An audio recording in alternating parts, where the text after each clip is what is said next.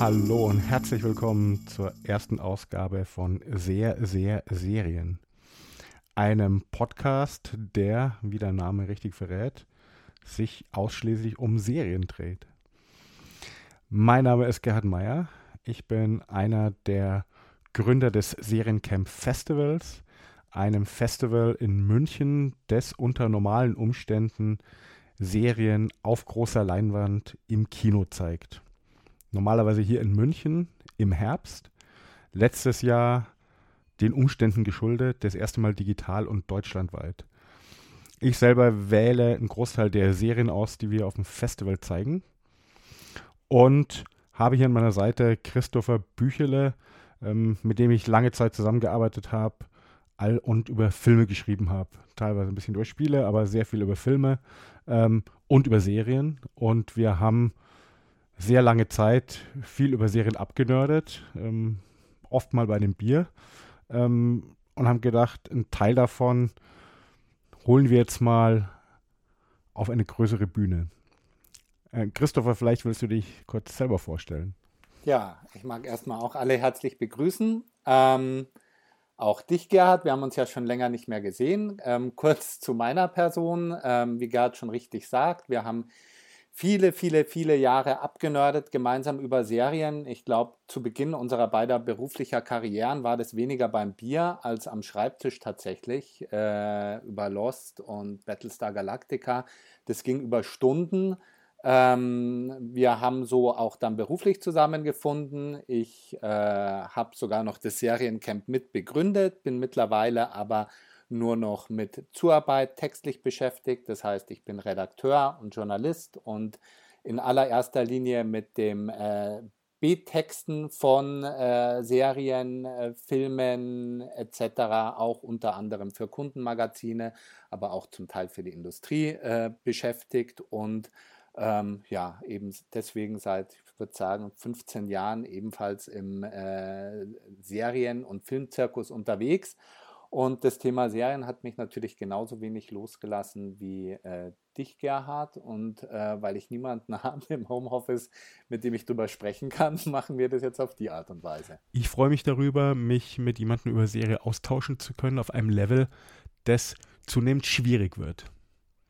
Wieso schwierig? Weil ich glaube, dass in dem Überangebot an Serien und dieser Dauerbeschallung mit Serien, der wir ausgesetzt sind, sowohl auf den einzelnen Plattformen, wo es die Hauptausdrucksform von Unterhaltung geworden ist, als auch diese Vielzahl von Anbietern, die inzwischen auf dem Markt sich tummeln. Und das sind ja Netflix, Amazon, Disney Plus wahrscheinlich und Sky wahrscheinlich nur die größten. Ähm, es gibt ja immer wieder neue Anbieter, neue Streamer, die mit neuen Angeboten um unsere Gunst werben.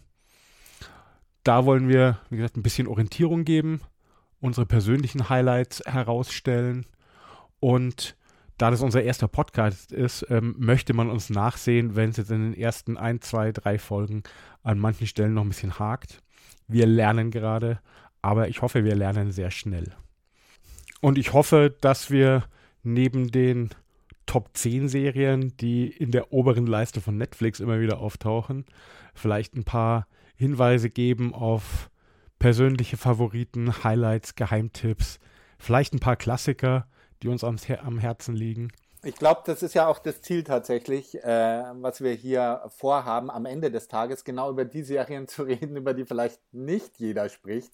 Ähm, das ist äh, heute zwar nicht der Fall, ähm, weil das einfach gerade aktuell aufgepoppt ist. Ich glaube, bei uns beiden und man gerade durchgeguckt hat. Ähm, aber so vom Prinzip her ist die Idee natürlich genau nicht die Top Ten jetzt irgendwie aufzugreifen, die, äh, die Hinz und Kunz irgendwie eh in ihrer Watchlist haben, sondern dann irgendwann äh, ein bisschen tiefer einzusteigen. Oder zumindest eine gute Mischung hinzukriegen. Oder ich glaube, wir können Mischung. gleich mal anfangen, weil du hast ja schon gespoilert um, oder ähm, schon mal angedeutet, um was es geht. Ähm, eine Serie, die ähm, in den letzten paar Tagen eine der Beispiele ist, es poppt oben in der Hauptleiste auf von, von Netflix, ähm, auf Platz irgendwas in Deutschland geschaut, The Serpent.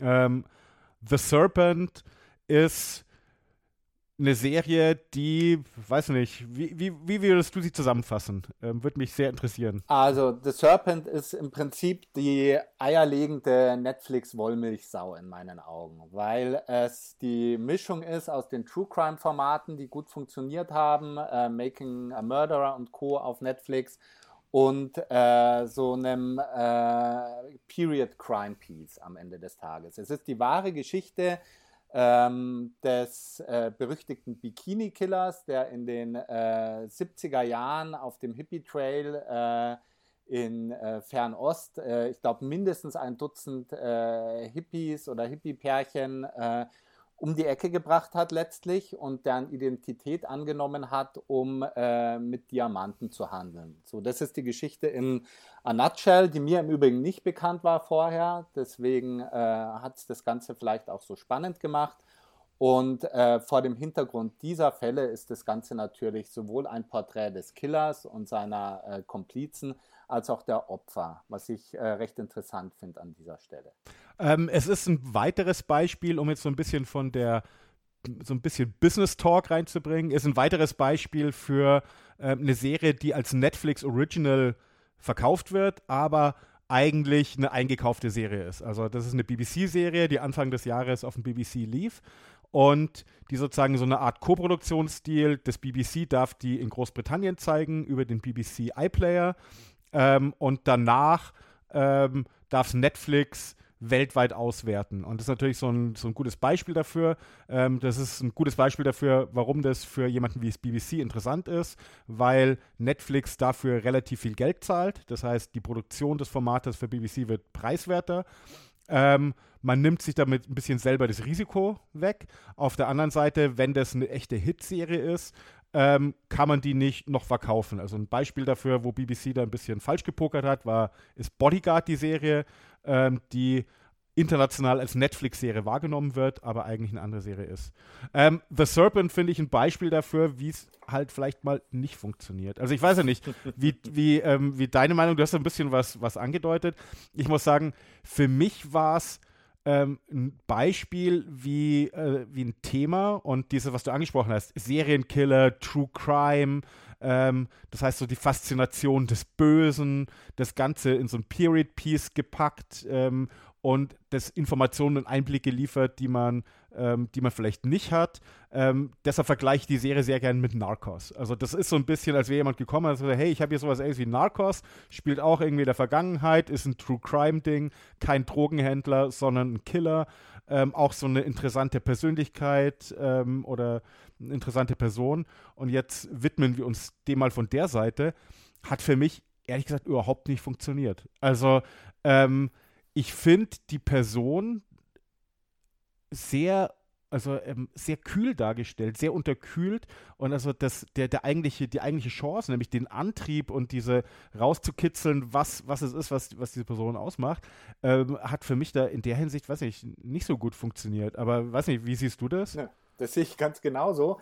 Aber das ändert nichts daran, dass die Serie für mich äh, auf einer anderen Ebene ganz gut funktioniert hat. Also die Serie will wahrscheinlich, da hast du ganz recht, das Psychogramm eines Killers sein. Ähm, aber das Psychogramm als solches äh, funktioniert nicht, weil wir zu wenig über die Beweggründe des, äh, des Charles Sobrage heißt er ja erfahren, äh, zu wenig äh, auch über seine Geschichte trotz äh, etlicher Rückblenden.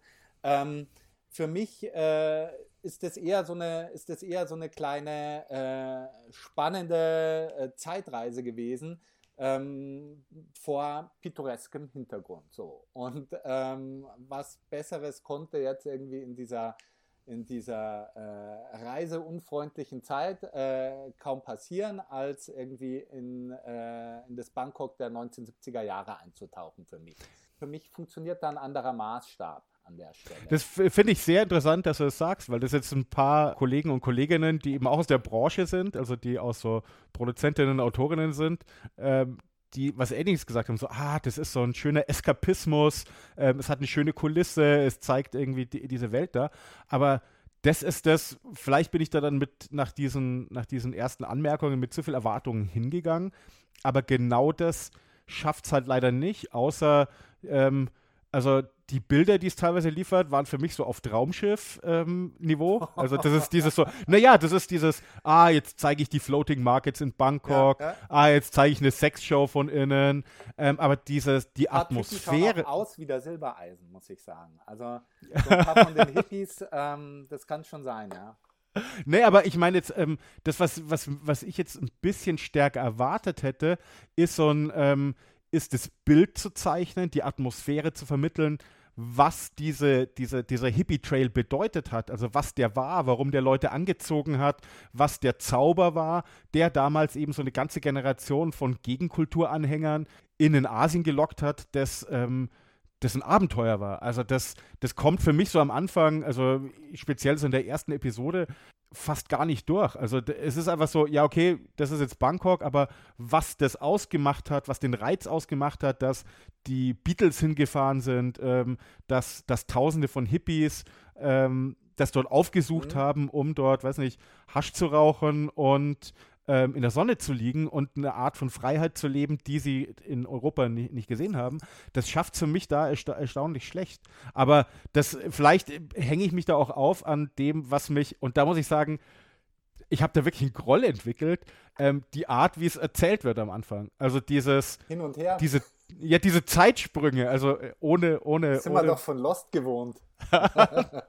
ne, das muss ich sagen, das hat mich irgendwann dann auch angefangen, krass zu nerven irgendwie. Also so bei aller, bei aller äh, Freude, die ich an der Serie hatte, irgendwie, über, über die acht Episoden, glaube ich, sind äh, und, und bei all dem Eskapismus irgendwie alle 15 Minuten irgendwie diese Flugabreisetafel mit Bangkok 1976, 12.15 Uhr und dann plötzlich wieder 1972.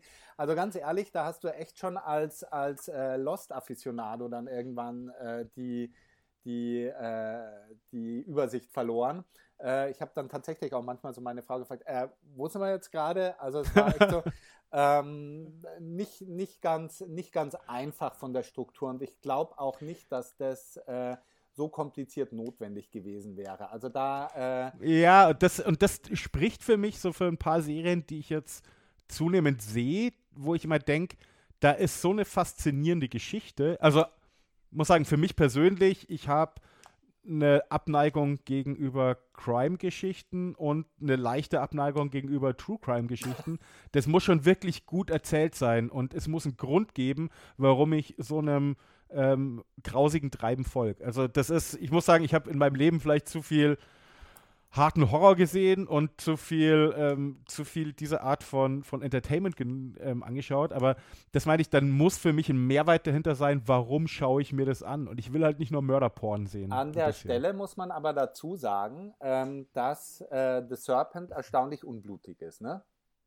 Das also auf jeden das Fall. Ist das ist erstaunlich unblutig. Äh, grausam, wenn man so will, ist tatsächlich die Tatsache, wie eiskalt äh, dieser Typ eigentlich mit seinen Opfern umspringt und auch äh, am Ende des Tages mit seinen Komplizinnen und Komplizen. Aber es ist nicht grausam im äh, klassischen Sinne, dass wir uns jetzt hier irgendwie Henry Portrait of a Serial Killer anschauen und man alle zehn Minuten Angst haben muss, jetzt wieder in die nächste, in die nächste Schockszene reinzulaufen. Also das gar nicht. Also das äh, hat, mich, hat mich an der Stelle eigentlich überrascht dass der Fokus da, dass der Fokus da anders gesetzt worden ist und äh, das Ganze trotzdem beklemmend geblieben ist. Vielleicht war es genau deswegen so beklemmend, weil man so wenig, oder zumindest für mich, weil man so wenig über die, über die ähm, Beweggründe dieses Charles Sobrage erfahren hat. Halt außer irgendwie, und das kann man ja jetzt fast schon irgendwie, also das, das wäre mir an der Stelle fast schon zu billig zu sagen, naja, der ist halt halb Vietnamese und irgendwie wegen leicht asiatischem Aussehen meint er immer, es nicht weit bringen zu können und jetzt muss man es dem Westen auf andere Art und Weise zeigen. Das, äh, das ist mir ein bisschen zu billig. Also wenn du, wenn du das mit, mit, äh, mit man macht es sich dazu einfach meinst, äh, da bin ich bei dir. Ja, ich also das ist das der der eine Punkt und für mich natürlich der andere Punkt ist immer, ich habe mich sehr oft gefragt, was ist denn eigentlich das Thema? Also also nicht, es gibt ja für für aus der aus der Sicht von ähm, eine Serienbetrachtung ist immer, das ist die Handlung, mhm. darum geht's. Und dann gibt es das Thema, was will ich damit sagen? Und dieses, was will ich damit sagen, hat mir hier halt, muss ich sagen, ich habe es nicht gefunden. Und ich meine, es gibt ja immer diese goldene Regel. Dieses Thema muss eigentlich ab der ersten Szene, ab dem ersten ähm, mhm. ab der ersten Einstellung ähm, da sein und muss sich in jeder Szene wiederfinden. Und diese Beklemmung, die, die, die sich immer so andeutet, genau die fehlt mir halt oder genau die zerstören sie halt, indem sie äh, die ganze Zeit diese, diese, diese Zeitsprünge machen und keinen Rhythmus entwickeln. Also das mhm. Ding darf nie ähm, seinen eigenen Rhythmus finden. Und das, was mich dann natürlich irgendwie, muss ich sagen, was ich echt schwierig finde, ist halt die Kameraarbeit und die, die Visuals. Also das ist, auf einmal sind wir in diesem 70er-Jahre-Ding drin, ich zoome in die Szenen rein und ähm, versuche so ein bisschen so cheesy Camp ähm, 70er Jahre hervorzurufen. Es gibt ein paar andere Einstellungen, wo ich mir gedacht habe, so, wie oft habt ihr diese Einstellung gedreht, dass ihr jetzt fünf verschiedene Schnitte auf diese Figur zeigen könnt? Ähm, und keine davon passen richtig zusammen. Also das irgendwie so, so, eine, so eine visuelle Einheit hat mir da irgendwie ein bisschen gefehlt und manchmal, vielleicht lag es auch an meinem Fernseher, ich habe ein bisschen in den Einstellungen rumgespielt. Es sah halt teilweise einfach billig aus von der Produktion her. Also ich, vielleicht ist man einfach inzwischen zu viel gewohnt. Also ich muss sagen, ich, ich habe jetzt ja kurz zuvor ähm, ein paar Apple-Sachen gesehen jetzt ähm, und, und HBO-Sachen ähm, in der Vorbereitung für nächsten Monat und da ist, vielleicht ist man einfach inzwischen zu verwöhnt von dem, was se wie Serie aussehen kann. Und da fand ich es dann teilweise, ja, die Kostüme sind nett, aber die Art, wie es in Szene gesetzt ist, also wo ich, wo ich gedacht habe, das ist, da hätten wir vielleicht nochmal eine bessere Kamera nehmen können oder ein bisschen Post-Production oder sowas, ja. um dem einen einheitlichen Look zu geben. Drei Aber vielleicht siehst du das anders. Ja, naja, ich habe an der Stelle, glaube ich, drei Antworten für dich und fange hinten an. Ähm, was den Look betrifft, ähm, möglicherweise musste das einfach gut zusammenpassen mit den meines Erachtens zum Teil Original-Vintage-Aufnahmen, die sie äh, immer wieder gebracht haben, was mhm. mich am Anfang ein bisschen irritiert hat, was dann aber äh, durchaus Sinn gemacht hat, dass der Look insgesamt einfach tatsächlich ein bisschen billig ist, nicht Hochglanz. Ich glaube, wir hätten uns weniger drüber beschwert, aber das ist vielleicht ein Thema für später noch. Wir hätten uns weniger drüber beschwert, wenn das eine äh, thailändische oder eine indische Produktion gewesen wäre. Da gab es ja ähnliche Stoffe schon, die verfilmt worden sind, auch in Indien, ähm, wo das Ganze vom Look her dann viel authentischer ist als jetzt in dem Falle eines, eines britischen Produktionsteams, das da hinkommt und das halt so umsetzt, wie sich das, das Ganze vorstellt. Und damit mhm. würde ich jetzt dein erstes beantworten. Ja, was will diese Serie oder was ist dieses Ziel? Ich glaube, da muss man äh, ganz platt sagen, ähm, die Serie will mir zeigen, hey, äh, die 70er, funky und freie Liebe und Thailand, äh, geiles Land eigentlich und ähm, ja, und ein bisschen Abenteuer mit reinpacken, so am Ende des Tages. Also als du gesagt hast, ja, die Hippies, die da hingehen und Abenteuer gesucht haben, haben im Fall der Serie den Tod gefunden. Das macht das Ganze äh, für den Zuschauer spannend. Aber ansonsten ist es, äh, vielleicht muss man das ganz so ganz klar sagen, ohne das zu verurteilen, weil ich habe es sehr genossen, tatsächlich so eine Art äh, kriminalistisch äh, aufgepepptes Traumschiff. das das finde ich ein super Ding. Das finde ich super. Du, ich, ähm, ich habe mich tatsächlich während dem Gucken auch immer wieder gefragt, so, ähm, wo ist der Unterschied zu unseren deutschen Produktionen? Zum Beispiel, wenn wir so ein Thema aufgreifen, gerade so irgendwie gibt es ja, gibt's ja auch in Deutschland immer wieder mal so, so eine True, True Crime-Geschichte und längst in der ARD irgendwie dieser äh, Spreewaldmörder oder keine Ahnung. Mhm. Ähm, also, wo liegt da der Unterschied? Ja, ich glaube, äh, der einzige Unterschied liegt in, da können wir dann noch drüber reden, in der, finde ich, hervorragenden Besetzung und äh, in der Tatsache, dass man zumindest versucht hat, äh, in vielen Zungen zu sprechen. Das ist auch noch so ein Thema von The Serpent, das wir gleich ansprechen sollten, was in Deutschland ja, wenn du das Traumschiff anguckst, da redet äh, da von Namibia bis nach äh, Bangkok wird ein astreines Deutsch gesprochen, egal von wem. Ähm, was ich, was ich echt immer, immer am krassesten und eigentlich fast schon, fast schon äh, arrogantesten finde an dem Traumschiff-Format. Und bei The Serpent wird schon versucht, irgendwie den Eindruck zu erwecken, hier sind Holländer und hier sind Thais und hier sind, ist eine Franco-Kanadierin und hier ist ein äh, vietnamesischer Franzose. Und alle reden sie äh, in ihrer vermeintlichen Muttersprache, aber keiner davon spricht die Sprache in Wirklichkeit. Ja, aber ich glaube einfach, das hängt natürlich damit zusammen, für wen ich es mache. Und ich glaube, da ist Netflix natürlich, dadurch, dass sie in allen Ländern äh, ähm, erhältlich sind, ähm, da sehr viel offener, als es halt ein deutscher ähm, Sender jemals sein kann, das ist ein Riesenproblem. Ich glaube, wir haben letztes Jahr zwei Serien gezeigt, auch beim Seriencamp, wie die also international mit so einem Sprachengewirr und so einer, so einer Authentizität gearbeitet haben. Und im Deutschen ist das alles runtersynchronisiert worden. Ähm, du auch denkst, so, was, was der Sinn davon ist. Ich will noch an einem Punkt kurz einhaken. Mhm. Zum Abschluss können wir noch mal kurz reden. Du hast jetzt noch mal kurz die Darsteller angesprochen. Ja, also ich, ich, man muss dazu sagen, bei mir ist es tatsächlich so, ich äh, liebe den Taharamin oder Rahim ähm, seit äh, seit äh, Un Prophet vom Jacques Audiard. Also äh, das war so ein Brett von einem Film äh, und so ein äh, erster großer Auftritt von ihm, dass ich ihm eigentlich seither immer gern gefolgt bin. Äh, vielleicht dazu kurz, wer, wem er jetzt vom Namen her kein Begriff ist. In The Last Panthers hat er mitgespielt, war ja auch am Seriencamp zu sehen. In The Looming Tower und in The Eddie von Damien Chazelle. Mhm. Ähm, und jetzt aktuell wird er dann im The Mauritanian von Kevin McDonald zu sehen sein. Also der äh, legt schon eine beachtliche Karriere gerade hin. Ähm, ich wollte eigentlich noch was sagen zu einem Gesicht des und, und zu einem Namen, der weniger bekannt ist, dem ich am liebsten zugeschaut habe. Die finde ich ganz toll, Mathilde Varnier.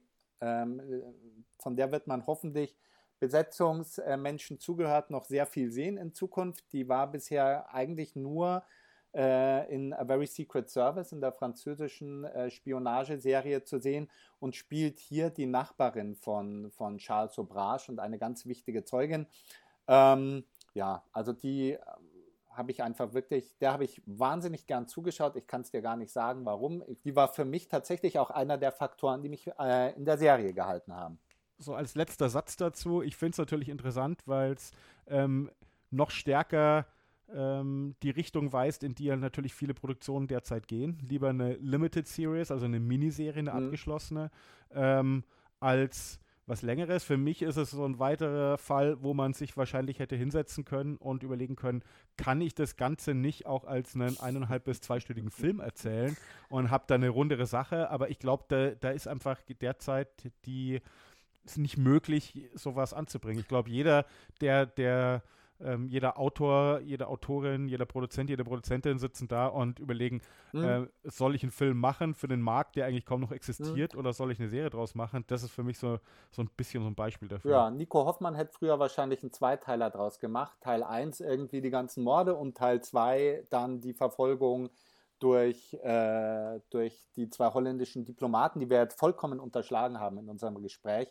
ähm, müssen wir uns vielleicht bei unseren äh, niederländischen Nachbarn entschuldigen. Ähm, äh, der Typ ist von äh, mehr oder weniger von einem, von einem, ohne zu viel zu spoilern, das ist eigentlich History, von einem niederländischen Diplomatenpärchen, ein Niederländer, eine Deutsche im Übrigen, ähm, äh, verfolgt worden. So, genau.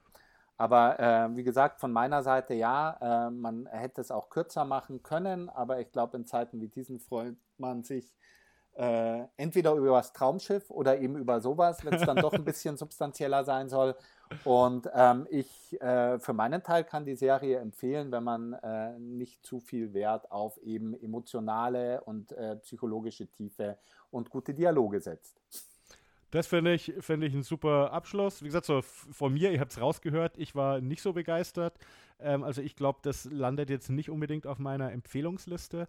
Ähm, aber ich glaube, das ist ja ein bisschen der Sinn davon, dass wir hier mal versuchen, so zwei, zwei Sichtweisen auf, auf dieselbe Serie ähm, zu finden. Aber ich glaube, es gibt auch in Zukunft, wenn ich so ein bisschen schaue, was, was hier alles bei uns auf der Liste steht, worüber wir sprechen wollen, einen Haufen Serien, wo wir wahrscheinlich sehr stark einer Meinung sein mhm. werden und ein paar, wo wir wahrscheinlich ähm, aufeinander clashen werden. Aber das soll ein bisschen der Reiz sein. Es freut mich auf jeden Fall, dass ihr jetzt hier dabei wart in der ersten Ausgabe ähm, unserer, unseres Podcasts. Der noch keinen Namen ähm, hat, by the way. Müssen wir uns auch noch Gedanken drüber machen. Der, der hat einen Namen. Den der habt ihr Namen. vorher im Intro gerade gehört. Da haben wir ihn laut und deutlich deutlich gesagt. ähm, das heißt, den, den, habt ihr auf jeden Fall, ähm, ihr habt ja drauf geklickt, von daher, wir haben den Namen. nee, und ich ähm, würde sagen, wir hören uns demnächst wieder. Ähm, und ich kündige jetzt mal noch nicht an mit was, aber wir haben hier gerade drei Kandidaten, die wir heiß diskutieren. Ähm, und dann werdet ihr auf jeden Fall demnächst wieder etwas von uns hören. Freut uns, dass ihr zugehört habt und bitte lasst ein paar Comments da. Ähm, liked uns, folgt uns, wir freuen uns drauf. Bis dann. Ciao. Ciao.